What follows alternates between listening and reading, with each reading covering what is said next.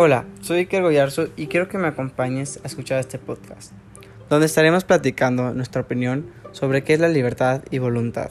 Me encuentro con Sebastián Durán, donde él nos dará desde su punto de vista lo que es la libertad y la voluntad. Muy buenas tardes, Sebastián. Cuéntanos, ¿cómo te encuentras el día de hoy? Hola Iker, hola a toda la audiencia y muchísimas gracias por invitarme a este podcast, donde estaré muy contento en poderles ayudar en este proyecto. Muy bien. Para comenzar, quería preguntarte para ti con tus propias palabras, ¿qué es la libertad? La libertad es el derecho a elegir la manera en que uno quiere actuar. Pienso que en la misma palabra lo hice, ser libre. Ok. ¿Tú crees que tenemos una libertad limitada nosotros como personas y seres humanos? Pienso que la libertad es limitada desde que nacemos, porque nos imponen leyes, nos imponen modas, pero creo que la libertad es limitada hasta cierto punto por cada persona por cómo son su educación, sus valores, y es así que cada uno le pone un límite a su libertad. Perfecto, Sebastián.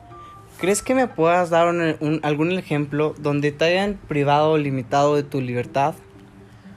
Sí, normalmente o es casos comunes que nuestros padres nos privan de nuestra libertad por querernos dar ejemplo o por tratarnos de ayudar para que nosotros crezcamos y seamos mejores personas.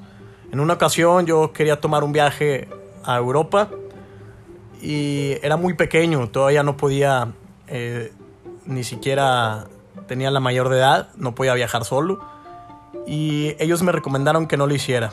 Entonces yo quería agarrar una maleta, irme así a vivir la experiencia, pero ellos me recomendaron y ahí me pusieron el límite de que no era correcto lo que estaba haciendo.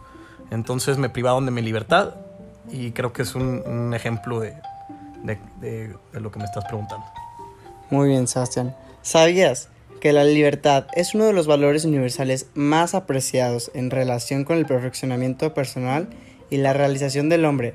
Sin la libertad deberíamos, o sea, completamente perderíamos la oportunidad de encontrar el sentido de nuestra vida. Para ti, este, ¿cuáles serían los valores universales que nos forman como persona? Los valores universales pienso yo que han de ser las leyes. Porque con las leyes podemos todos tener una sana convivencia y es por eso que este mundo ha prosperado y todos seguimos aquí sanos y salvos. muy bien, muy bien. Me parece perfecto lo que acabas, me acabas de responder. Este, ok obviamente en nuestra libertad, o sea, influye mucho una responsabilidad, ¿verdad? Claro. Para ti, por ejemplo, no sé si me puedas decir cómo sería esa responsabilidad aplicándola en nuestra libertad como seres humanos. Esa responsabilidad obviamente es por conocimiento, por los valores y por la educación, como ya te había dicho. La responsabilidad pienso yo que debe de, partir en el momento en donde tú sabes si estás haciendo las cosas bien. Por ejemplo, yo tengo la libertad de fumarme una cajetilla de cigarros entera, pero sé que después del tercer o segundo cigarro me voy a sentir mal. Entonces, por ese conocimiento, me limito también a, pues, a, fumarme la cajetilla de cigarros, ¿cierto? Claro, claro. Se te entiende completamente. Ok, para continuar, ahora abordaremos el tema de que para ti, ¿qué es la voluntad? En, este, en esta vida, como seres humanos, en nuestra sociedad. Tú con tus propias palabras, ¿qué crees que es? La voluntad para mí es una decisión, la cual definitivamente va de la mano con la libertad. La voluntad es lo que uno desea o lo que no. La voluntad es un deseo o una intención. Es lo que uno quiere hacer. Ok. Este. Sí sabías que para la psicología la voluntad es la capacidad de un ser racional para adoptar un, determinado tipo de actitud o de postura. Es una capacidad para realizar determinadas acciones que de antemano se haya fijado o propuesto de un individuo. ¿Ok? Sí, este, No sé si me puedas dar un ejemplo de un acto humano que se, que se analiza a través de la voluntad y de la libertad. Claro, como dices, es van de la mano. ¿O a, qué va con esto? Yo creo que la voluntad es el motivo es, es la chispa que te da para poder ser consciente. Entonces, Sí, claro, porque somos conscientes y de esa conciencia hay una acción. claro, por ejemplo, yo veo que estoy malo de salud, que me falta aire, entonces me, mi voluntad es hacer ejercicio para poder sentirme mejor. Entonces ahí pues, tienes tú la, la voluntad de, de sentirte mejor y con eso lo logras haciendo ejercicio. Para mí es un ejemplo. Y de ahí sale un motivo para sentirte mejor. Claro. O sea, como motivo podemos entender que es un impulso a ca- alcanzar un objetivo. Ajá. ¿Ok? Exactamente, Este, es como el ejemplo que te acabo de dar. Así, por, por exactamente. Es como el ejemplo que me justamente acabas de dar. y por esa acción consciente del fin, donde se cumple un objetivo, este, viene un acto voluntario. ¿Cuál sería tu acto voluntario como humano o a la moral a nues- nuestra sociedad? Yo pienso que la conciencia de un fin y la decisión de alcanzarlo. Así es como se convierte al acto humano o moral. Es un acto voluntario, ¿verdad? Ok, y, bien, y claro, este acto viene siendo libre porque simplemente viene de la rama de la libertad, voluntad y todo eso, ¿verdad? Para... ¿Cómo piensas tú? Pues pienso yo que todos tenemos eh, que hacer vol- eh, una voluntad buena. Claro, claro. Este, bueno, muy bien, Sebastián. Damos concluido como esta pequeña Podcast. podcast.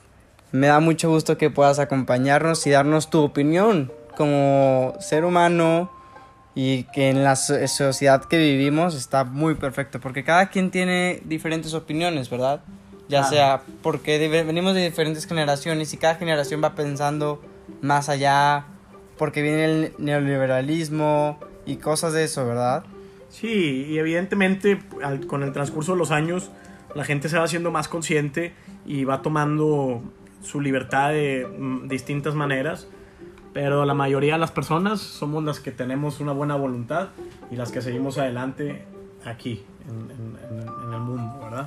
Ok, muy bien, Sebastián. Nada más para concluir con este podcast. Para ti, ¿qué es el neo- neoliberalismo?